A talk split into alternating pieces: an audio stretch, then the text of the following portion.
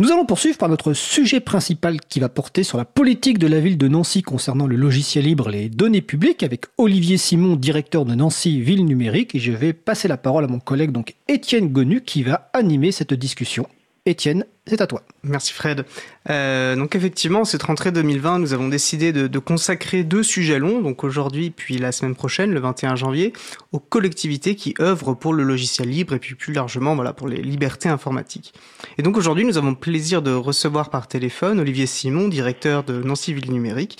Donc vous êtes bien avec moi, Olivier? Oui, bonjour à tous. Bonjour. Euh, effectivement, l'engagement de Nancy pour le logiciel libre, euh, politiquement et, concrètement, n'est plus à démontrer. Hein. C'est pour ça aussi qu'on bah, a ce plaisir à, vous recevoir.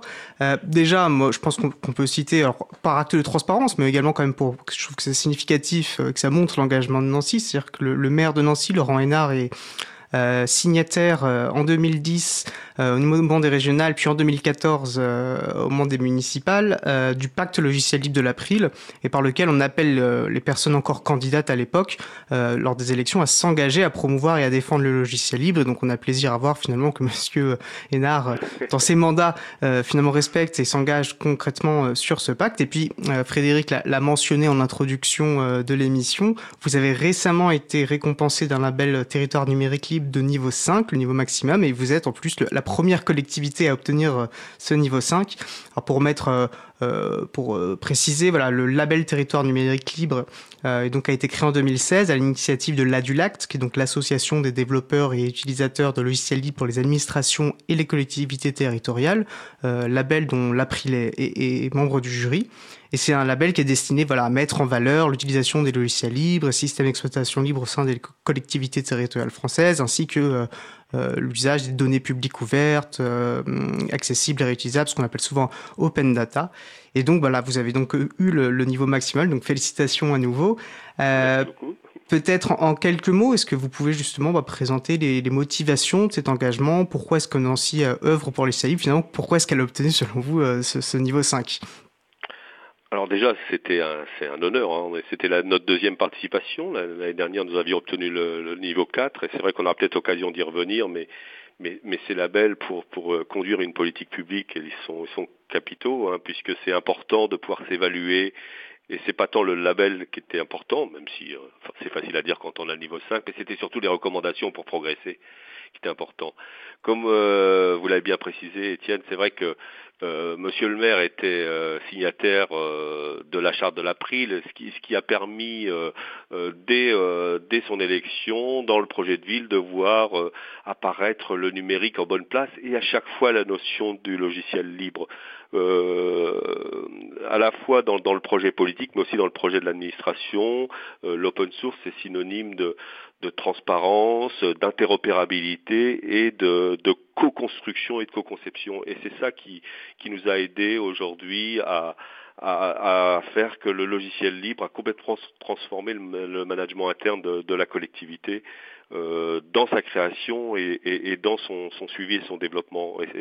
Et c'est vrai que c'est ce qui a conduit finalement, c'est-à-dire c'est une expérience réussie, hein, ce sont plusieurs expériences réussies, c'est des rencontres, des rencontres de d'acteurs du libre qui qui portent des, des, des, valeurs de transparence, de démocratie participative, de choses qui, qui ont à la fois euh, retenu une écoute forte de la part des politiques, mais aussi de l'administration et surtout des, des administrés.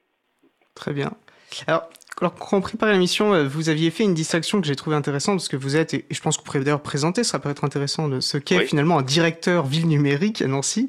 Et vous nous précisiez que vous n'étiez pas euh, directeur système d'information DSI. Et euh, ça serait quelque chose qui est qu'on juge important et qu'on a d'ailleurs qu'on a évalué avec, enfin qu'on était quel on était attentif plutôt lors de l'évaluation des différentes candidatures pour le label territoire numérique libre, c'est relations finalement entre, on va dire les les élus et puis les équipes en interne, les équipes techniques et comment elles travaillent ensemble. Et il m'a semblé comprendre que, justement vous avez une position intéressante. Quel est le rôle d'un directeur ville numérique à Nancy? Alors, le rôle du directeur ville numérique à Nancy, déjà, on, évolue dans un environnement particulier. Nancy, c'est la ville-centre d'une métropole, hein, une métropole qui contient, qui comprend 20 communes, hein, donc euh, sur un bassin de vie de, de 280 000 habitants, euh, et, euh, et, qui a depuis maintenant, depuis 1999, a pris la décision de mutualiser son service informatique. Donc, il y a une DSI mutualisée pour les pour 19 des 20 communes euh, DSI qui a pour mission bah, traditionnellement de mettre un environnement euh, technique et technologique. Et c'est vrai que lors de l'élaboration du, euh, du, projet numérique de, de, la ville de Nancy, il a été convenu que la technologie, elle devait se mettre au service de, et non pas être au cœur. Et c'est vrai que à partir de là, tout naturellement, l'idée d'une direction du numérique qui est centrée sur l'usager et sur les usages, avec des particularités de, de droit à l'expérimentation, de droit à l'échec. Euh, on, on, a essayé de pas trop en avoir, mais quelquefois on est euh, qui dit expérimentation dit euh, retour arrière par moment, qui a fait que du coup on a on a un mode de développement bien particulier et la DSI elle est un, un des partenaires parmi d'autres, c'est-à-dire on, on les associe sur des choix technologiques, mais pas forcément sur des choix d'usage. Et c'est vrai que la direction Nancy Ville Numérique que j'ai la chance euh, d'animer, eh bien, elle se situe directement au niveau du directeur général. Je suis donc membre de l'équipe de direction, euh, une équipe de direction euh, resserrée, puisqu'il y a, sept personnes, et qui, permet et qui est managé par un comité de pilotage présidé par Monsieur le maire et l'adjoint au numérique, qui se réunit régulièrement. Donc ça veut dire qu'il y a des circuits de décision très courts, des circuits d'information très courts, qui nous permettent justement de réagir vite sur les expérimentations. En gros, c'est un sujet politique, c'est ce que vous me dites. La question absolument, absolument. Absolument, et, c'est ça. Et, c'est vrai que très souvent, euh, lorsque on intervient euh, auprès de collectivités ou qu'on reçoit des, collègues, c'est vrai, il est clair qu'une des, des, raisons de la réussite, en dehors du fait qu'on est probablement très intelligent, mais ça je ne suis pas sûr en fait, c'est surtout qu'il euh, y a eu un portage politique très fort en fait. C'est-à-dire que euh, l'implication de, de Monsieur le maire, l'implication du directeur général et l'implication de l'équipe de direction fait que ça donnait du crédit à nos propositions, ça a été appuyé au plus haut niveau et ça permettait ensuite de, euh, bah, de donner du crédit à nos actions finalement. Très bien. Et finalement, dans tout ce que vous me décrivez, en quoi finalement le logiciel libre répond? Alors pas besoin d'être convaincu, mais, mais je pense qu'il peut être intéressant justement de montrer finalement que le logiciel libre, j'imagine, arrive en conclusion, mais comme un, un, objet justement politique et répond à des aspirations politiques. De plus en plus aujourd'hui, euh, l'habitant a, plusieurs soucis euh, parce que euh, j'ai, euh, ça, fait longtemps qu'on travaille dans ce domaine et, on a vu les usagers et, les, habitants, les politiques et, nos collègues fonctionnaires changer de changer de paradigme et, et avoir faire que finalement avant l'informatique, il y a eu un moment donné, euh, c'était le tout puissant, on pouvait imposer, on pouvait imposer les, les fonctionnements. Aujourd'hui, c'est absolument plus le cas. On a des habitants qui sont éduqués, qui connaissent, qui ont l'habitude finalement euh, euh, de commander euh, sur telle ou telle plateforme des, des, produits qui viennent de n'importe où, de les suivre au quotidien. Et c'est pas forcément très évident de leur expliquer par contre que quand ils viennent déposer une, une, une demande de permis de construire, eh bien ils mettent leur dossier dans une grosse boîte noire et ils doivent attendre deux mois pour une réponse. Et c'est vrai qu'à partir de là, le mode de réflexion a été de dire essayons de donner de la transparence, de donner des garanties et de montrer que et de rendre les choses faciles et interopérables. Et à chaque fois, à chaque fois qu'on a on a on a mis ces ces, ces, ces conditions immuables, on est retombé sur l'idée du logiciel libre qui présentait toutes ces qualités, c'est-à-dire ces garanties comment euh, de transparence, euh, ces garanties d'interopérabilité et ces garanties aussi d'indépendance parce que euh, parce que bah, tout le monde a le souci aujourd'hui de ces données, tout le monde a, le souci, enfin en tous les cas un usager, lorsqu'il confie ses, données à l'administration, il, est exigeant. et c'est vrai qu'il fallait qu'on puisse répondre au niveau d'exigence de nos usagers. Oui, c'est intéressant. Et, ça m'évoque, et j'ai trouvé que c'était très intéressant quand on préparait l'émission, justement, vous, vous évoquiez un, un argument qui est de dire, en fait, ce n'est pas seulement plus que du GAFAM, et, et c'est pas seulement, on n'est pas seulement dans une réflexion d'alternative au GAFAM. C'est vrai qu'on entend souvent ces arguments qui ont, qui ont certes une valeur, mais euh, l'intérêt du logiciel libre va effectivement bien au-delà. Il permet de développer des usages euh, spécifiques. C'est ce que j'entends en tout cas de ce que vous développez. Euh, Tout à fait. Et vous parliez, euh, je pense que c'est peut être aussi intéressant de revenir sur cette idée de mutualisation et que je pense justement à un, un facteur très intéressant que permet le logiciel libre. Voilà, vous parliez effectivement différentes communes qui travaillent euh, de concorde euh, à développer voilà, des, des, des usages communs Ah et les outils communs. Oui, c'est ça. C'est-à-dire, c'est quand même euh, dans la dans dans la dans l'intercommunalité au niveau de, de la métropole du Grand Nancy, on va trouver bah, une, la commune de Nancy qui fait 105 000 habitants, euh, mais on va aussi trouver des communes plus modestes, plus euh, avec des financements ou des, niveaux d'organisation différents.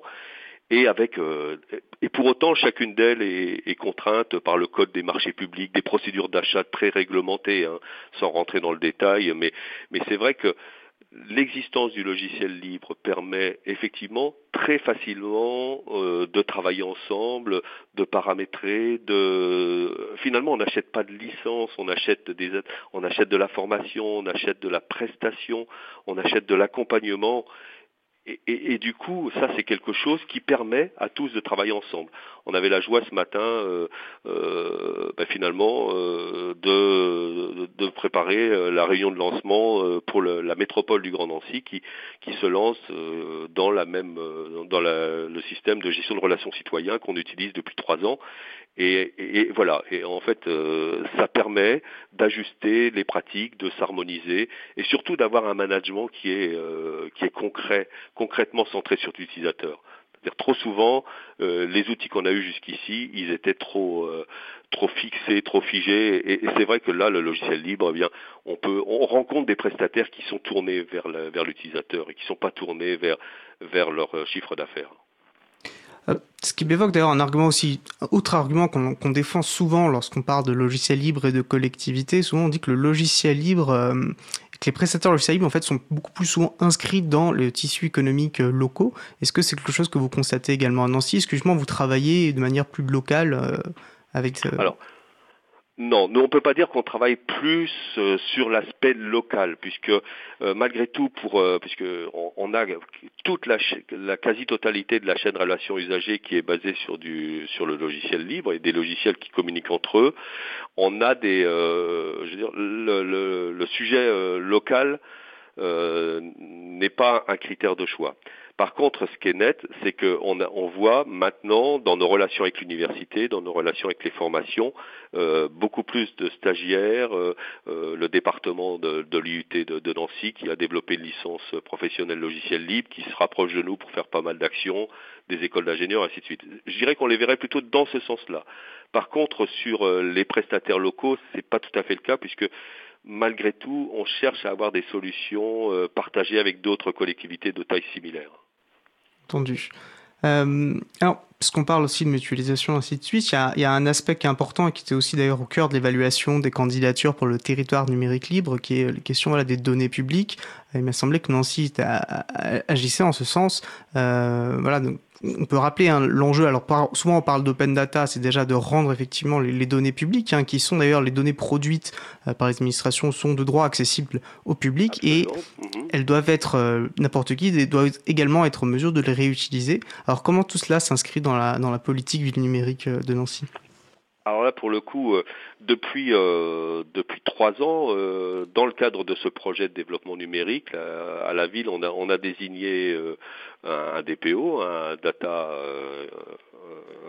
qui, qui, un data manager qui, qui suit les données, et on a fait le choix de, de prendre quelqu'un qui est issu du, du service des archives.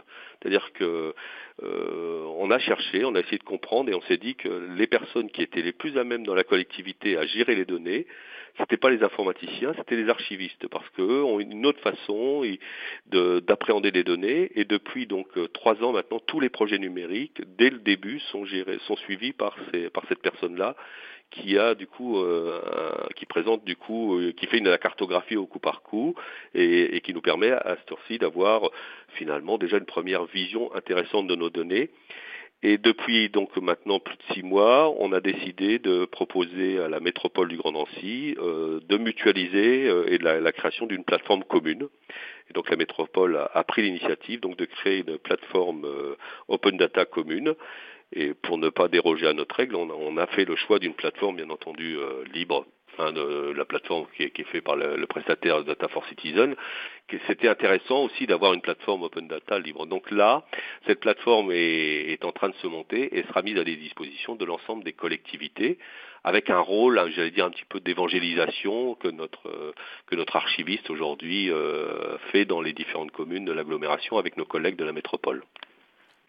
Quand vous dites accessibles aux différentes collectivités, j'imagine qu'elles ne seront pas seulement accessibles aux collectivités, veux dire qu'elles seront réutilisables euh, par les... Elles pourront, oui, oui, bien sûr. À la fois, ils vont, euh, je ne me suis pas exprimé, je vous prie de m'en excuser ils auront la possibilité de déposer leurs données, c'est-à-dire euh, là on a on a rédigé un certain nombre de guides sur euh, les données essentielles, sur euh, comment comment travailler auprès des services pour que ce soit les services qui soient qui soient moteurs dans le dans leur dépôt de, des données et donc ils auront à la fois la possibilité de déposer des données et à la fois la possibilité bien entendu de, de les utiliser ou de ou de les, les consolider.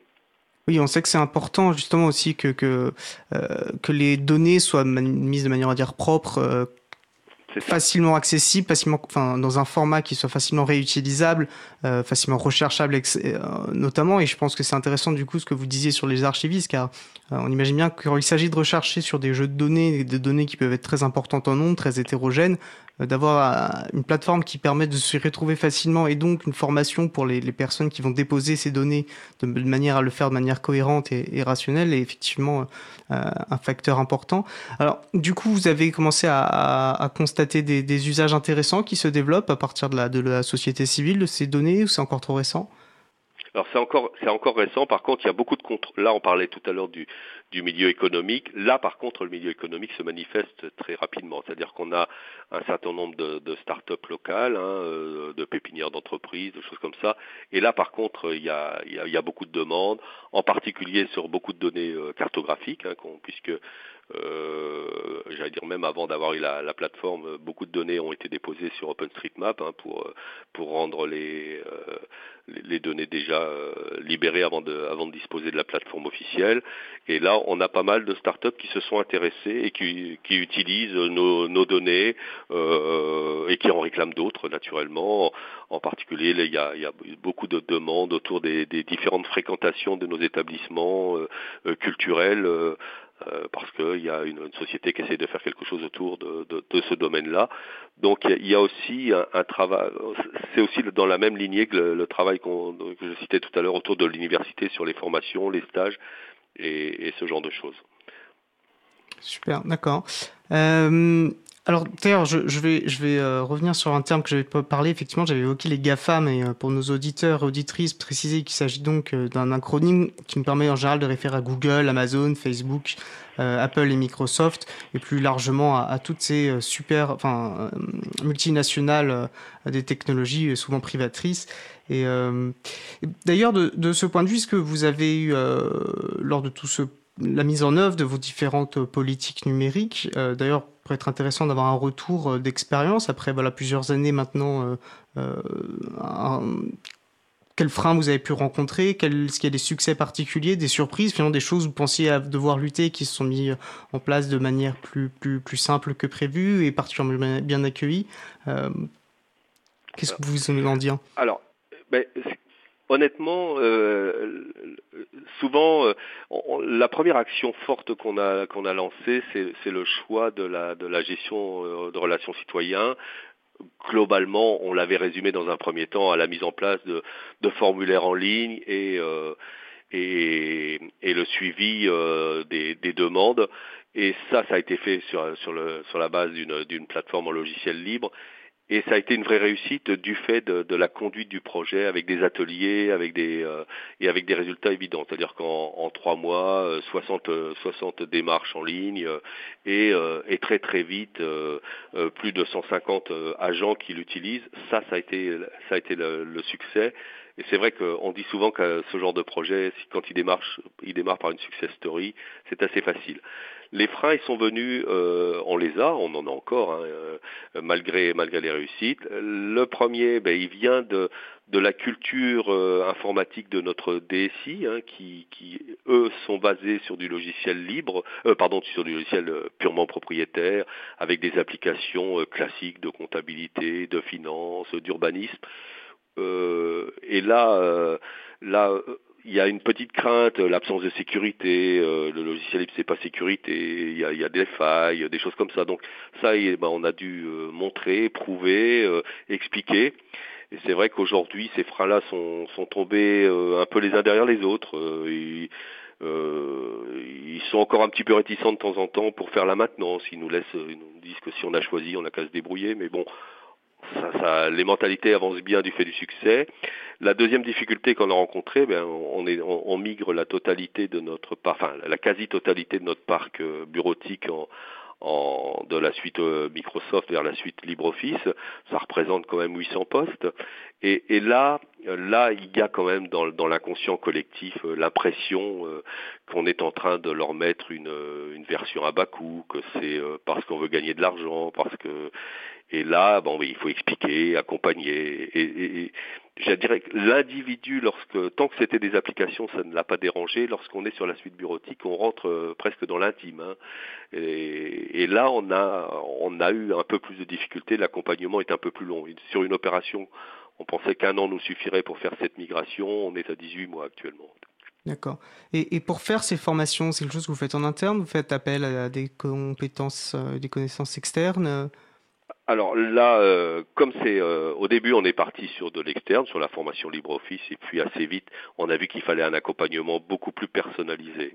Et donc dans ce, dans ce cadre-là, euh, maintenant, on a embauché une personne hein, qui s'est formée et qui accompagne, et qui fait du coaching, qui, qui anime des ateliers réguliers. Maintenant, donc on, utilise euh, les technologies euh, aussi qui sont liées au brainstorming et à l'innovation, c'est-à-dire on, organise des petits déjeuners du, du libre, des ateliers euh, réguliers, des sensibilisations, des tutoriels, enfin, très classiques, mais il y a un accompagnement au quotidien. D'accord. Oui, c'est ce qui nous semble effectivement essentiel. On commence on commence à toucher finalement à, une chose extrêmement importante et, sur lequel je voulais euh, qu'on passe un peu de temps, euh, justement cette notion de comment ça se passe euh, bah, en interne euh, par rapport à vos agents dans l'accompagnement et ça vous avez commencé à, à, l'évoquer. C'est quelque chose on voit souvent hein, que les politiques d'accompagnement au changement, comme on les nomme souvent, sont sont fondamentales euh, et on voit que ça peut être difficile et que ça peut prendre du temps.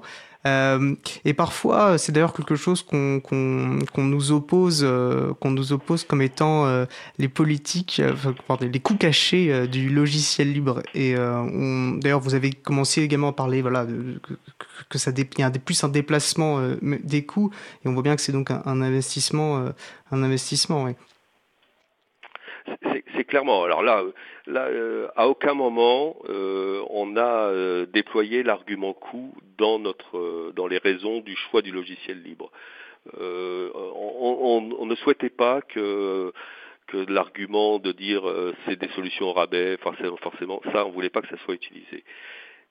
On voulait pas que ça soit utilisé, mais en plus, ce n'est pas le cas. Ce n'est pas le cas. C'est simplement, comme vous l'avez dit fort justement, un déplacement des coûts, c'est-à-dire l'argent qu'on ne met pas dans l'achat de licence, on le met dans l'acquisition dans l'acquisition, euh, dans l'acquisition de, de, prestations d'accompagnement, dans, dans, dans, la personnalisation, et, et, ça, ça fonctionne très très bien.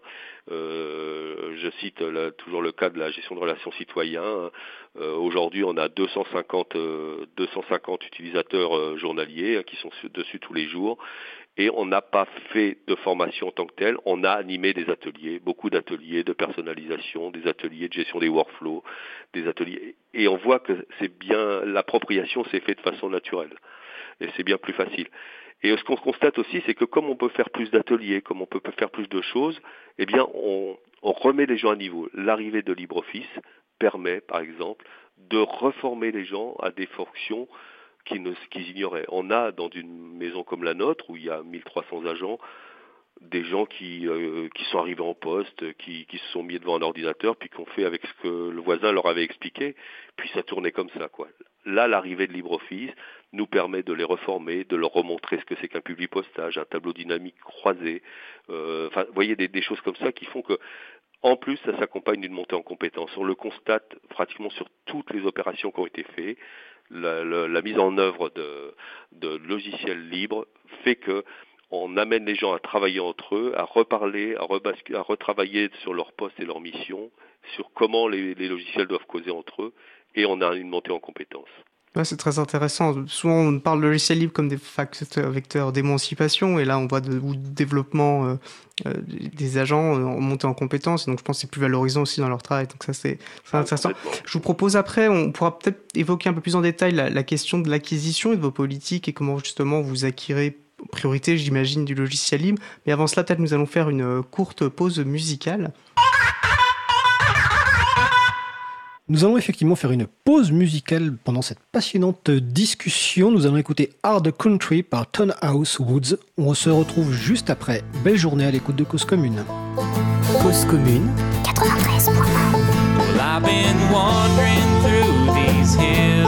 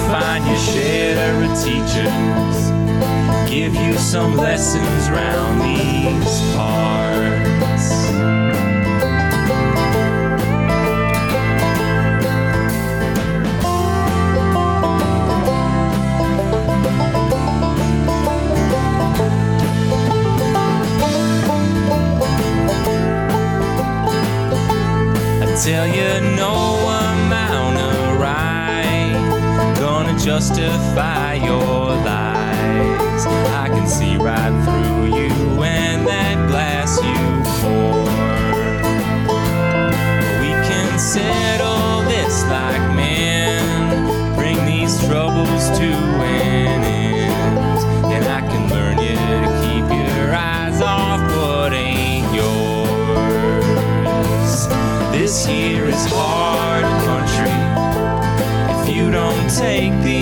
words to heart, you'll find your share of teachers.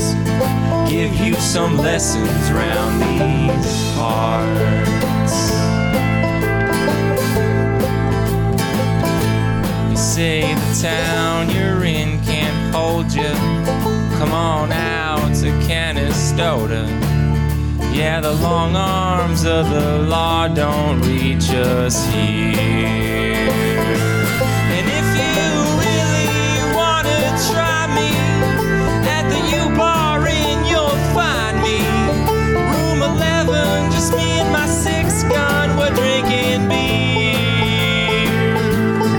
This here is hard country. If you don't take these words to heart, you'll find your share of teachers. Give you some lessons round these parts.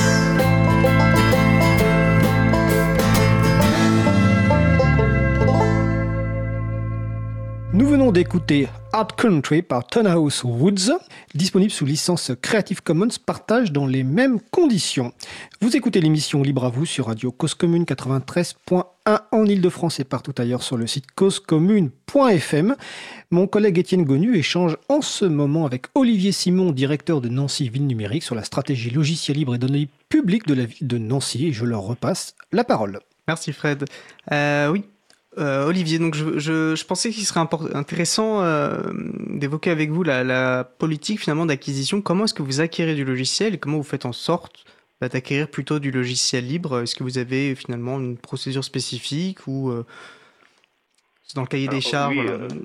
Alors, bon, oui, pour les gens qui ne connaissent pas, euh, dans l'achat public, on a une obligation de mise en concurrence, donc réaliser des marchés publics, ça veut dire écriture d'un cahier des charges, publication d'un appel d'offres, et puis ensuite euh, euh, choix des choix des, prestataires sur des critères qui, qui sont déterminés par avance il est certain que lancer un appel d'offres en disant euh, je souhaite un logiciel libre est un critère qui ne convient pas. On ne peut pas se permettre de faire ça. Et donc euh, comment on procède? On procède finalement différemment aujourd'hui. Euh, la première phase, bon, c'est toujours une co-construction des besoins, donc avec des groupes utilisateurs, des usagers lorsque c'est possible et lorsque le domaine le permet. Et ensuite on élabore les besoins et on observe, on regarde un peu ce qu'il y a sur le marché. Et ensuite, une fois qu'on a euh, et une fois qu'on s'aperçoit, on trouve un logiciel libre qui convient, eh bien on lance des appels d'offres, non pas pour choisir le logiciel, puisque finalement on vient de le choisir, mais plutôt pour chercher un prestataire qui va nous installer ce logiciel. C'est une procédure tout à fait légale, hein, mais qui nous permet d'être conforme à la législation. Ça, c'est le premier point. Et le deuxième point, par contre, dans ce cahier des charges, ce que l'on souhaite, c'est toujours, euh, on, a, on fait l'acquisition de prestations à la fois d'installation et d'accompagnement, mais aussi des prestations de maintenance. C'est-à-dire que tous les logiciels euh, que l'on a acquis font l'objet de contrats de maintenance pour assurer, ben, j'allais dire, euh, l'équilibre économique de notre, de notre prestataire et puis de, de notre partenaire, plutôt d'ailleurs, je devrais dire. Et c'est intéressant, effectivement. Alors, il y a, y a eu un arrêt, alors, y a des juristes qui nous écoutent, et sans rentrer dans les grands détails, il y a un arrêt important du Conseil d'État qui, justement, précise ce que vous avez dit. C'est-à-dire que il dit très clairement qu'il est possible pour une collectivité de prendre un logiciel libre, de prendre un logiciel libre, et puisque c'est un logiciel libre qui est librement accessible à toutes, dont les spécifications sont connues, euh, bah, de faire euh, finalement un appel à prestation sur ce logiciel libre. Et en fait, finalement, on n'acquiert plus euh, un objet, mais on va plutôt aller chercher de l'intelligence, chercher un savoir-faire. on fait un marché de prestation de services et non plus un marché d'acquisition de logiciels. Ce qui permet donc ensuite, lorsqu'on veut mutualiser pour les, par exemple pour le, que ce soit nos collègues du Grand Nancy ou d'une autre commune, qui, eh bien, euh, ils peuvent du coup imposer quelque, enfin dire on prend le même logiciel simplement, ils n'ont pas obligation de prendre le même prestataire puisque s'ils trouvent un autre intégrateur, le problème n'est euh, pas même. Mais du coup on peut se causer facilement et ça c'est c'est vraiment la solution qui nous permet maintenant d'avoir quelque chose de très de très fiable.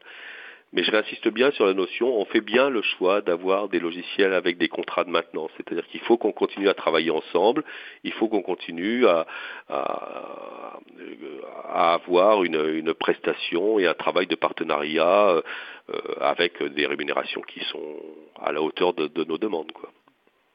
Euh, Est-ce que vous êtes, vous avez une politique peut-être de développement en interne ou tout ce que tout Alors, non, pour le coup, on a peu de politiques de développement. ce que l'on a, ce que l'on fait, c'est euh, une politique plutôt de de façon très régulière. Euh, on fait développer des connecteurs, on fait développer des fonctionnalités qui, bien entendu, sont forcément euh, remises immédiatement sur sur les forges. Remise dans le domaine du libre, mais nous n'avons pas d'une politique de développement. C'est-à-dire on est une toute petite équipe de cinq personnes et, euh, quelques stagiaires nous font des, petits modules, des petites adaptations, mais sans, sans grandes ambitions. Quoi. Et alors cette politique de, de, remettre sur les forges, genre les forges, c'est finalement c'est des espaces euh, en ligne, des, des plateformes euh, où on, où on met voilà euh, les codes en ligne pour qu'ils puissent être réutilisés par d'autres et où finalement un logiciel va être développé de manière collaborative euh, en ligne et ça c'est quelque chose d'extrêmement important pour le logiciel libre. Alors c'est une vigilance que vous avez euh, pour que les prestataires le fassent ou les prestataires vous laissez faire les prestataires qui le font généralement? C'est plus un constat ou s'il une action volontaire Ah non non ça fait partie de, des choses que l'on enfin je dirais euh, non, non, il faut absolument que ça soit fait par les par les prestataires. C'est demandé et c'est demandé à euh, parce que parce qu'il faut qu'on reste euh, enfin sur la, la notion des, des, biens communs quoi. Non, c'est vraiment ça fait partie du cahier des charges et des et des contrats qu'on fait ensemble. Euh, alors, vous parliez de nouvelles fonctionnalités. Ça, c'est comment comment les agents sont les agents euh, publics sont, sont inscrits là-dedans? C'est eux qui font remonter des besoins, j'imagine? Euh, Est-ce qu'il y a un processus qui est mis en place, une procédure qui est mise en place voilà, pour ces remontées de besoins euh, Alors oui, clairement, c'est-à-dire que euh, là, on, va remonter un petit peu d'un cran. C'est vrai qu'après avoir constaté euh, tout le bénéfice qu'on tirait de ce fonctionnement par atelier, de, ce de ces fonctionnements récurrents, eh bien, euh, on a, souhaité développer ça sur l'ensemble des projets. Et assez vite, on s'est aperçu, et la, mission Nancy Vie Numérique, finalement, a recruté un ingénieur innovation. Et cet ingénieur innovation, puisqu'il s'agit d'une jeune femme, euh, accompagne l'ensemble des projets dans leur suivi en organisant euh, des modules d'expression et de co-construction et de suivi de l'ensemble des applications. Ce qui nous permet d'avoir des panels utilisateurs. Euh, à titre un, exemple bon, qu'on cite souvent parce qu'on est assez fier de, ça, mais sur les services en ligne, on a un panel testeur d'accessibilité. Hein, il s'agit de d'une dizaine de personnes euh, suivies par le Centre communal d'action sociale, qui sont soit porteurs de handicap, soit en situation de grande difficulté sociale, et qui testent euh, de façon très régulière nos services en ligne, ce qui permet euh, en permanence d'avoir des ateliers pour les, les, modifications et de remonter ensuite à la société entre ouvert les difficultés qu'on rencontre, soit sur euh, les, termes graphiques, soit sur euh, bah, des simples libellés, des phrases trop longues, euh, des, des, termes inappropriés, du jargonnage, y compris dans les formulaires, enfin des choses comme ça. C'est vrai que, et là, nous, on est intimement persuadés que c'est cette philosophie du libre qui nous a amené à tout doucement basculer vers ces techniques d'innovation permanente. Innovation permanente, intéressant. Est-ce que vous pouvez développer sur cette, sur cette idée? Eh ben, c'est-à-dire que finalement maintenant, euh, tous les projets se font sous la forme de, de réunions, de, de, de de, de co-design, de, de co-construction, ce qu'on appelait il y a quelque temps euh, finalement du, du, brainstorming, mais avec des méthodes qui sont adéquates. C'est-à-dire que ce sont des, des, groupes euh, qui vont euh, élaborer du maquettage, des possibles, et qui du coup, sur la base de, des logiciels que, que l'on dispose, vont pouvoir imaginer de nouvelles fonctionnalités et ensuite les proposer aux différents concepteurs. Ah, et c'est vrai qu'on entend... Et, je vous écoute. Pardon, on vous écoute. oui, et du, coup, c'est vrai que le fait qu'un certain nombre d'usagers soient présents ou d'associations, ben ça, ça, nous aide finalement à être au plus près de l'usager. Et c'est vrai que la souplesse des éditeurs de logiciels libres, des concepteurs de logiciels libres, nous permet d'imaginer ça. Ce qu'on ne peut pas, enfin, ce qui est beaucoup plus compliqué de faire avec des logiciels propriétaires, puisque euh, il y a des enjeux économiques forts, il y a des choses comme ça qui font qu'ils euh, ont leur euh, ont leur roadmap sur des sur des mois et ils ne veulent pas en bouger quoi. Ce que je trouve intéressant dans ce que vous dites, c'est cette manière de se réapproprier cette notion d'innovation. C'est un terme qu'on entend un peu à tout bout de champ et on ne sait plus, qui est un peu vidé de son sens. Et, et, cette manière de se le réapproprier collectivement, de repartir finalement voilà de la pratique des agents, du vécu des, des utilisateurs et des utilisatrices. Et euh, de, je trouve que ça redonne sens et ça montre aussi l'intérêt, enfin ce à quoi répond le resale libre et, comment justement c'est des, des, objets communs qui permettent de, une réappropriation collective d'un outil dont finalement on, est tous euh, euh, dépendants dans nos relations sociales, dans nos relations avec les administrations et les collectivités. donc c'est très intéressant euh, comme approche, je trouve, et, ça répond bien finalement aussi à, l'enjeu du logiciel libre. D'ailleurs, on a pas mal parlé, là le temps file, on a beaucoup parlé, enfin on a pas mal parlé de ce qui passe en interne vous aviez déjà aussi un peu commencé à évoquer les, relations, enfin dire l'aspect plus externe du coup, euh, la relation avec les usagers, avec les administrés, et comment euh, bah, une politique, une ville numérique tournée vers la liberté informatique, euh, comment ça s'inscrit du coup du point de vue dans la relation aux usagers? Alors les relations aux usagers, bon, on, essaie de, ils, ont, ils sont beaucoup sensibilisés, on communique pas mal sur la sur la notion de logiciel libre, et sur la notion aussi de transparence. et c'est vrai qu'il y a, il y a un rôle euh, on, s'est refusé à, ce que notre projet s'appelle Smart City parce qu'on trouvait que c'était un terme tarte à la crème. Et quant à être smart, on a préféré travailler sur la notion de smart citoyen. C'est-à-dire qu'on s'est dit que avant de se lancer dans le dans la Smart City, il fallait peut-être déjà qu'on qu'on montre que nos usagers euh, eh étaient assez compétents pour ensuite nous aider à définir ce qu'ils attendaient sur la Smart City. Et donc euh, dans ce cadre-là, eh bien tout un, un grand nombre d'associations, mais essentiellement euh, je pense, euh, à l'Office des personnes âgées et puis à, notre médiathèque bibliothèque, font beaucoup d'initiations autour du logiciel libre. Euh, OpenStreetMap est souvent invité pour faire des cartes au parti, enfin des choses comme ça. Donc une grosse sensibilisation dans ce domaine. Et puis aussi un rôle qu'on assume tout doucement, j'allais dire d'évangélisateur au niveau de la région Grand Est, euh, puisque on, fait pas mal d'événementiels, dont un gros, enfin pour nous c'est important, euh, un événementiel une fois par an qu'on appelle le Libre sur la place, hein, sur cette belle place Stanislas euh, à Nancy, où euh, on, réunit les acteurs publics, on, est entre 150 et 200 personnes et, on réfléchit sur, d'abord un, on montre que c'est possible. Et en novembre dernier, nous avions par exemple la gendarmerie nationale qui avait expliqué que c'est possible. Oui, c'est possible. c'est pas, c'est pas pour les petits, c'est pas pour les gros, c'est pour tout le monde. Tout le monde peut faire, euh, et, de dire que plus on sera autour de ça et plus on va pouvoir fédérer, faire des groupes de plus en plus larges et euh, plus loin on pourra avancer.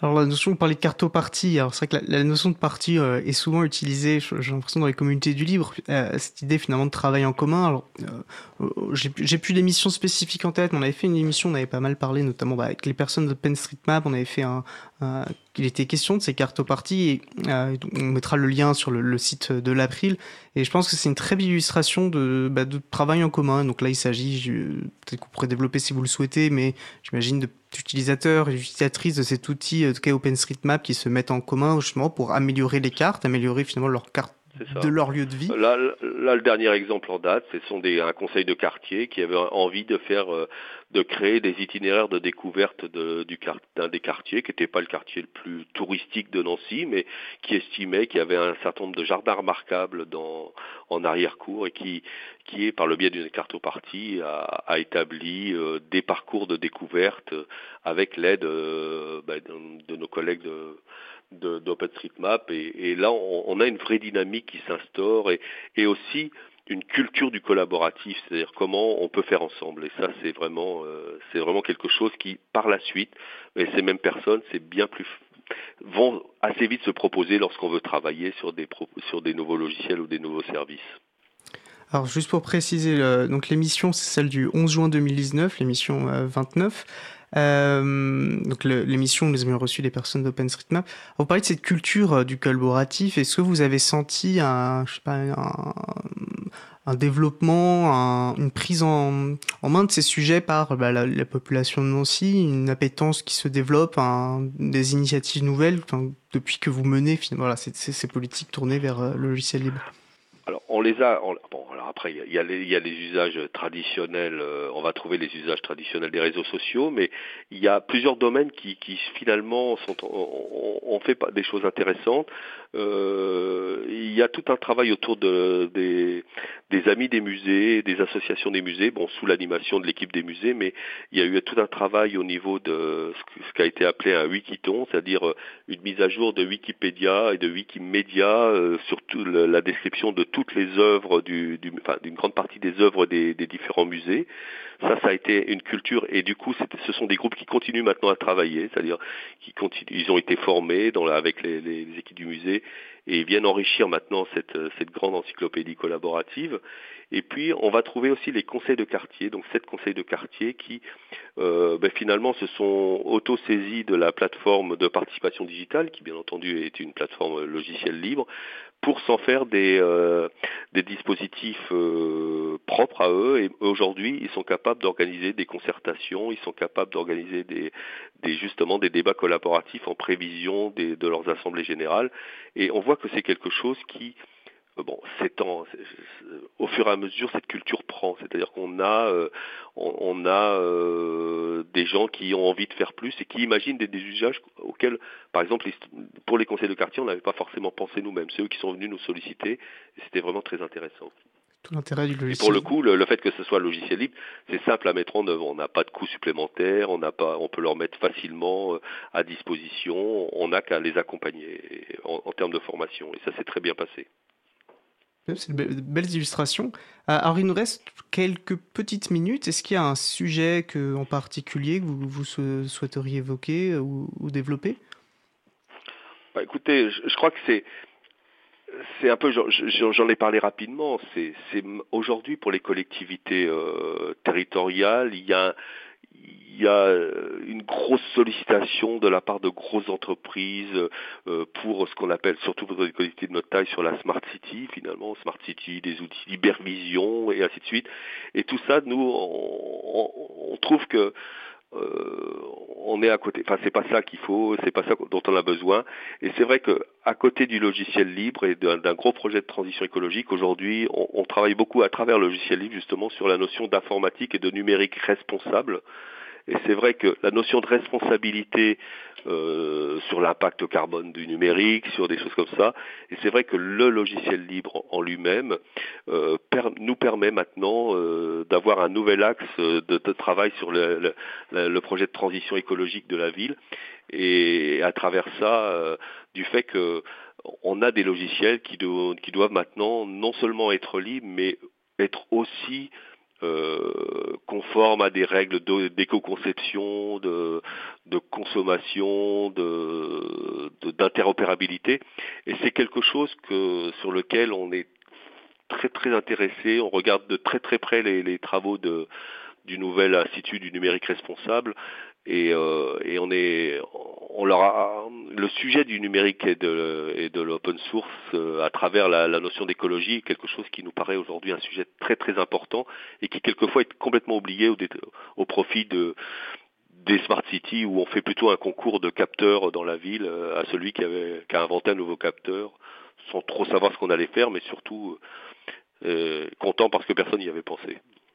Oui, alors c'est vrai que souvent quand on entend parler de Smart City, alors euh, vous parlez d'un terme tarte, je pense qu'on peut, j'ai une petite quête d'accord sur, euh, c'est vrai que c'est un côté très marketing, euh, et vous parliez de capteurs, effectivement, et on voit une inquiétude grandissante parmi les, les défenseurs, les personnes qui défendent les, les libertés informatiques, hein, les Smart City qui, qui, apparaissent comme étant surtout euh, qui s'inscrivent plutôt généralement dans des politiques sécuritaires de contrôle euh, et donc finalement on crée des villes assez aliénantes et complètement euh, aplaties, déshumanisées.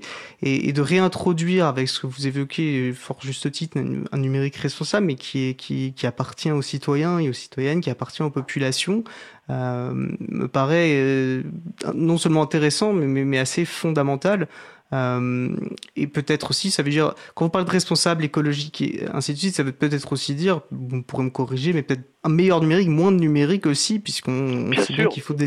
Bien sûr, pourquoi mettre euh, C'est pour ça que la notion souvent d'hypervision, on a le même phénomène qu'on a eu à un moment donné sur les services informatiques. Maintenant, une hypervision, mais euh, pourquoi avoir une hypervision déjà ce terme est bizarroïde, mais en plus, pourquoi faire quoi? C'est-à-dire, euh, euh, et c'est en cela où quand on explique qu'on a des smart citoyens, des gens à qui, on, qui se sont appropriés des produits, maintenant on va pouvoir leur demander ce qu'ils veulent et comment ils veulent qu'on les utilise, et à ce moment-là, on va leur faire des choses qu'ils pourront contrôler et qui font bien ce qui est attendu. Et on est bien dans la définition de l'open source.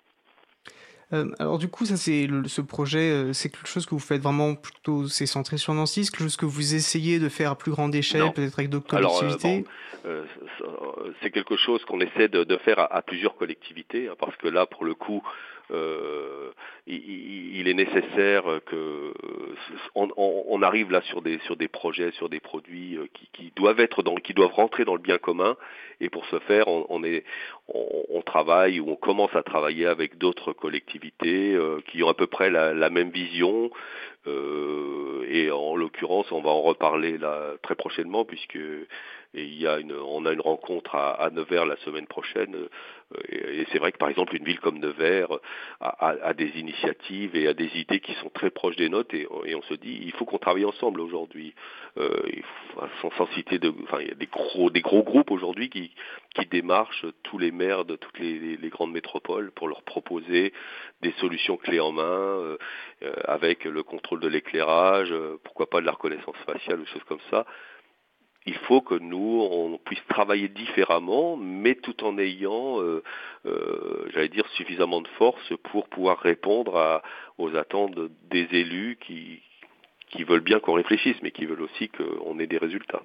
C'est sûr qu'il y a un marché, euh, un marché qui se développe là-dessus avec des problématiques en termes de respect des données personnelles, d'intrusion dans l'intimité des sûr. personnes, et donc d'où la nécessité aussi que les pouvoirs publics s'investissent sur ces questions et un, un vrai rapport politique sur les usages que ça permet, sur l'intérêt euh, de ces usages, pas seulement euh, finalement euh, en termes de praticité, sécuritaire, etc., mais, mais, mais, mais ce que ça signifie politiquement et comment on, voilà, on, on se les accapare et comment on, a, on intègre, j'imagine, bah, les populations dans ces décisions et dans la définition Absolument. des usages pertinents. Alors vous parliez de Nevers, on peut citer d'ailleurs Nevers comme étant également labellisé euh, Ah oui, territoire numérique oui, oui, libre. euh, territoire numérique libre, euh, niveau 4, euh, avec des, des, des acteurs très forts. Je vous avais interrompu, pardon, sur les Non, popul- non, non, non. sur la capacité des populations à, à- à se ressaisir de, de ce sujet. Enfin, cela dit, vous aviez déjà pas mal euh, évoqué cette question, mais Oui, voilà, oui, oui, c'est ça. Et, et c'est vrai que, et puis, dans la notion d'informatique responsable, de numérique responsable, il y a aussi la notion d'inclusion numérique, c'est-à-dire que toutes, euh, tous ces outils-là et, doivent aussi euh, toujours donner le pendant euh, numérique responsable. Et, je l'ai pas dit, mais tout ce développement de services numériques et de, et, de mise en place ne s'est jamais fait euh, ici au détriment de, de l'usage traditionnel, j'allais dire guichet. Et c'est vrai que euh, c'était une contrainte forte de- du maire de Nancy, mais aucun service ne se fait exclusivement en ligne. On peut faire pratiquement tous les services, toutes les démarches, vous pouvez les faire en ligne, mais il n'y en a aucun qui se fait exclusivement en ligne. Et c'est vrai que euh, euh, derrière, euh, pour nous, le média universel, ben, c'est le téléphone. C'est-à-dire que c'est le téléphone, et donc du coup, il y a tout un travail qui a été fait pour que lorsqu'il y a des choses qui doivent se faire en ligne, elles se font via le téléphone avec des, des intermédiaires, des médiateurs, des choses comme ça. Voilà. très intéressant. Alors peut-être, puisque vous parliez euh, sur la notion d'accessibilité, on sait que c'est une question qui est difficile. Est-ce que vous avez peut-être un, mot rapide euh, sur la question?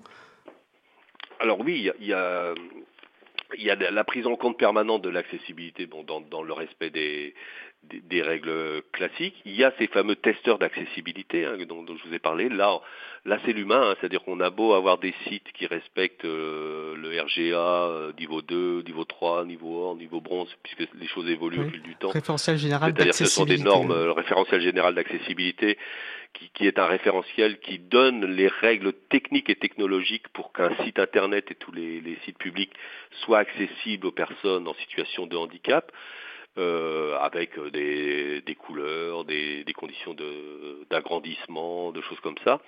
Mais c'est vrai que euh, nous, on a donc ces fameux testeurs d'accessibilité hein, qui se réunissent une fois par an ou deux fois par an et qui passent en revue tous les services en ligne les nouveaux services et qui nous disent euh, des choses. J'ai toujours en tête euh, cette personne, euh, on était très fiers de notre euh, de notre page euh, formulaire et qui nous a dit mais moi j'arrive pas bien à lire et, et euh, l'introduction il y a trop de, il y a trop de phrases il y a trop de mots dans l'introduction euh, de votre formulaire. Je n'arrive pas à le lire je ne comprends rien.